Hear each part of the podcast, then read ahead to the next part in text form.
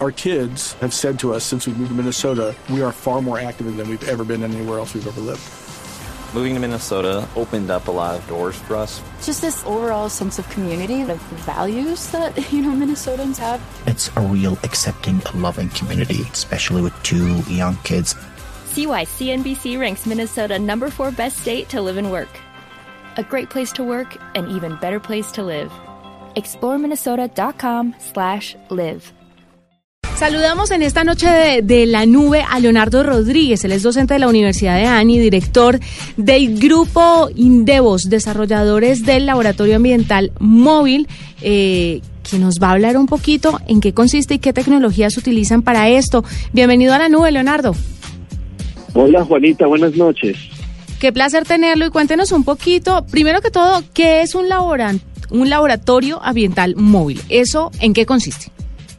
Eh, bueno, esa es una iniciativa que desarrollamos aquí en la Universidad EAN y de la mano de la empresa también Mitsubishi, en el cual utilizamos vehículos eléctricos para poder medir eh, cómo se comportan ambientalmente las vías eh, en Bogotá, en este caso. Entonces son mediciones ambientales, pero de las vías. ¿Y cómo o con qué tecnologías están preparados estos automóviles para hacer esta medición? Bueno, como tú sabes, hoy en día eh, todo lo que es industria 4.0 es muy importante y, sirve mucho para tener unas mediciones mucho más exactas y poder ver y verificar realmente cómo impactan las vías y los vehículos, sobre todo las emisiones diésel, a los ciudadanos y sobre todo a aquellas personas que van a pie y que están en bicicleta y que caminamos todos los días por las ciudades. Entonces utilizamos tecnologías electrónicas y sensores para poder hacer la medición medioambiental en los vehículos, utilizamos IoT o Internet de las Cosas para transmitir estas señales inalámbricamente a un equipo, un cerebro, un equipo electrónico pequeño, y de ahí por GPRS lo enviamos a una base de datos de la universidad en donde hacemos un gran almacenamiento de datos, lo que se llama hoy un Big Data, uh -huh. y un tratamiento, un tratamiento de estos datos utilizando inteligencia artificial para poder ver cómo están las vías y tener al final pues unos datos de, oye, esta vía está más contaminada en temas de CO2 o en temas de de, por ejemplo, de material particulado que esta otra y así poder llegar a tomar decisiones en un futuro mucho mejor sobre las vías de la ciudad. Esto está como un proyecto universitario, pero han hablado con las autoridades competentes para hacer en conjunto, pues obviamente el tema del estudio y ejecutar las acciones que deberían para limpiar los espacios eh, contaminados en la ciudad. Han hablado con la alcaldía, con, no sé, ¿Con qué entidades han hablado para, para hacer esto ya más efectivo para los ciudadanos? Sí, Juanita, mira, te cuento. Eh, realmente vamos a tener una inauguración del proyecto, porque pues estábamos haciendo todos los temas de instalación, pruebas y demás. Inauguramos el proyecto el día 14. Entonces, el día 14 ya los vehículos eléctricos que estamos trabajando con Mitsubishi empiezan a circular por las vías y a recoger datos. Mientras más datos tengamos, la información va a ser más pertinente, más importante y podemos deducir mejor sobre eh, aqu aquello que está pasando en las vías de la ciudad. El día 14 invitamos precisamente a agentes del distrito, al Ministerio de Ambiente, a que conozcan el proyecto, vean el impacto que tiene y lo que puede llegar a ser en seis meses, un año y demás tiempo para poder ejecutar unas o producir unas políticas públicas coherentes frente a las vías, frente al POT, frente a arborización, frente a pavimentación de nuevas vías, etcétera, y así eh, tener un control mejor ambiental eh, para las personas del común que caminamos por estas ah, vías bogotanas. Bueno, hablando un poquito de eso, cuando ustedes tienen toda esa data, le ofrecen, por ejemplo, al Ministerio de Medio Ambiente cuáles serían las posibles soluciones o simplemente se quedan en la data y le dicen, mire, este es el problema, miren a ver en qué, de qué manera pueden contrarrestarlo o tienen esas opciones para ayudar con más ideas. Claro, ¿qué es lo que pasa, Juanita? Hoy en día, eh, por ejemplo, han habido tres alarmas ambientales en Bogotá y ellos tienen unas estaciones eh, meteorológicas o ambientales con las cuales miden la calidad del aire, pero unos, a unas alturas específicas, a unas alturas en donde no circulan las personas normalmente y son sistemas estáticos. Entonces dicen, por ejemplo, la zona de Chapinero tiene un nivel eh, de CO2 alto y entonces, o la zona de Teusaquillo o la zona de Barrios Unidos pero no hay una medición sobre las vías. Entonces, nosotros lo que vamos a hacer es un mapa de calor, así como el que se presenta el ministerio, pero de manera estático, pero un mapa de calor de las vías. Y vamos a poder llegar a decir eh, en un año, por ejemplo, que la contaminación auditiva en la carrera 11 es mucho más fuerte que en la autopista.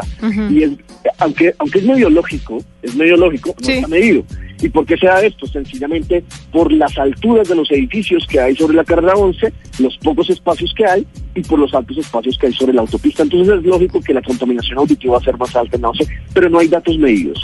Con esta información, el distrito y el ministerio puede actuar y saber esas políticas públicas de acción, por ejemplo, del POD, de la construcción en altura, hasta cuánto debe ser, o de la pavimentación de las vías, o de qué tipo de arborización, porque puede que haya vías que tengan más contaminación en material particulado que en CO2 o en NOx, y otras que tengan más en NOx o en CO2 que en material particulado. Entonces, el tipo también de arborización debe cambiar de acuerdo a estos datos. Ya las decisiones finales las debe tomar pues, las autoridades competentes. Nosotros vamos a entregar una información en datos relevantes de dónde son los mayores problemas de contaminación vial en Bogotá. Leonardo, ¿cuánto vale este proyecto para ustedes y para las empresas que están asociadas a ustedes? ¿Y por qué las autoridades competentes no se ingeniaron esto que ustedes están llevando a cabo y que van a presentar dentro de poco? Bueno, eh, la verdad, no sé por qué no se lo habían ingeniado antes. es algo novedoso, es algo que es la primera vez que se hace en Latinoamérica. Alemania tiene algo parecido y es que aprovechó unos buses eh, eléctricos con almacenamiento de hidrógeno y pusieron unas estaciones meteorológicas para ir midiendo también por las vías cómo se están comportando. En Latinoamérica va a ser el primer caso que va a ser puesto en funcionamiento. Eh, realmente no existe y es ideal que sea sobre un vehículo eléctrico también, porque el vehículo eléctrico no incide en la medida, o sea, no, no produce polución, entonces no va a dañar la medida y también produce poca vibración y poco ruido. Entonces, cuando medimos vibración y ruido en las ciudades, también no va a incidir en esa medida.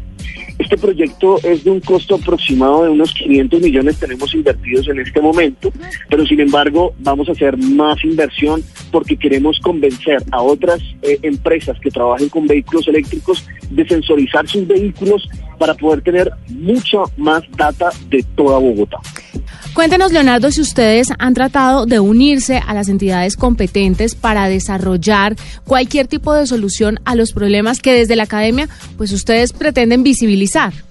Claro, bueno, no, yo creo que eh, corrigiéndote un poquito, Juanita, la verdad esto debe salir de la academia, pero las autoridades competentes tienen que trabajar con la academia y con la industria. Siempre hemos tenido el problema en nuestros países y Latinoamérica se queja mucho de eso, y es que eh, eh, no se cree en las universidades.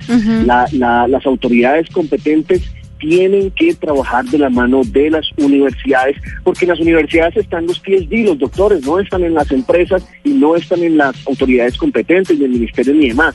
Entonces, esta gente, la gente que hace maestría en investigación y doctorados en otras partes del mundo, viene con ideas innovadoras que tienen que salir y tienen que procurar trabajar para las ciudades del futuro. Y por eso es importante que esas alianzas sean así. Mira, nosotros nos aliamos con Mitsubishi porque son personas que trabajan de la mano de innovación, trabajan muy fuerte y necesitábamos un partner fuerte que nos proveyera los vehículos eléctricos. En este caso, Mitsubishi dijo, me gusta el proyecto, me encanta lo que van a hacer sobre las ciudades, me interesa también el dato sobre las vías para ver, por ejemplo, dónde pongo cargadores eléctricos y por lo tanto me sumo al proyecto y pongo dos vehículos eléctricos inicialmente. Claro, tiene usted toda la razón, porque es que además, además, pues quiero preguntarle si solamente los doctores o las personas que se dedican a la investigación en las universidades, pero creería yo que también entran muchos niños genios que tienen más en la cabeza eh, el mundo moderno que muchos PhD o, doctores o, pues obviamente profesores que llevan años y años en la academia. Entonces hay que mirar desde todos los rangos, desde muy abajo hasta muy arriba, ¿no cree usted? Tienes toda la razón, toda la razón. Eh, mira, yo tengo un PhD en automatización y robótica, pero trabajo mucho en temas de ciudades inteligentes y energías sostenibles y siempre que tengo un problema me remito a mis estudiantes, porque ellos, ellos son la nueva generación, vienen con nuevas ideas, vienen con otros prospectos. Realmente esta idea de poner una estación meteorológica nace de mi grupo de investigación y mi grupo son ingenieros recién egresados o chicos que están haciendo práctica de investigación conmigo que les gusta el tema, que generan nuevas ideas. Pero también hoy en día los niños, tú hablas con niños y se les ocurren unas ideas novedosísimas, obviamente hay que meterle un fundamento teórico y trabajar algunas cosas, pero realmente en la juventud es donde tenemos las ideas, para nosotros poder tener un mundo mejor, que finalmente es lo que quiere nuestra Universidad de con nuestro propósito superior de emprendimiento sostenible. Pues ojalá el distrito, el gobierno en general eh, se una mucho a la academia para ayudar a solucionar tantos problemas que aquejan a los ciudadanos y que por, como realmente lo dice Leonardo, hay que unirse a las mentes brillantes que están en la academia, que están investigando todo tipo de tecnologías y avances para solucionar este tipo, no de inconvenientes, de problemas y problemas graves y serios que tenemos que empezar a solucionar ya. Leonardo, gracias por acompañarnos esta noche en la nube. Le deseamos mucha suerte, muchos éxitos con este proyecto y esperamos cualquier actualización aquí en el programa para que nos cuente. No, gracias Juanita a ti, gracias al programa eh, y cordialmente invitada este martes 14 al desayuno de lanzamiento que tendremos del evento con todas las autoridades competentes, con todos los miembros de la universidad y todos los miembros de Mitsubishi. Esta es la nube de Blue Radio.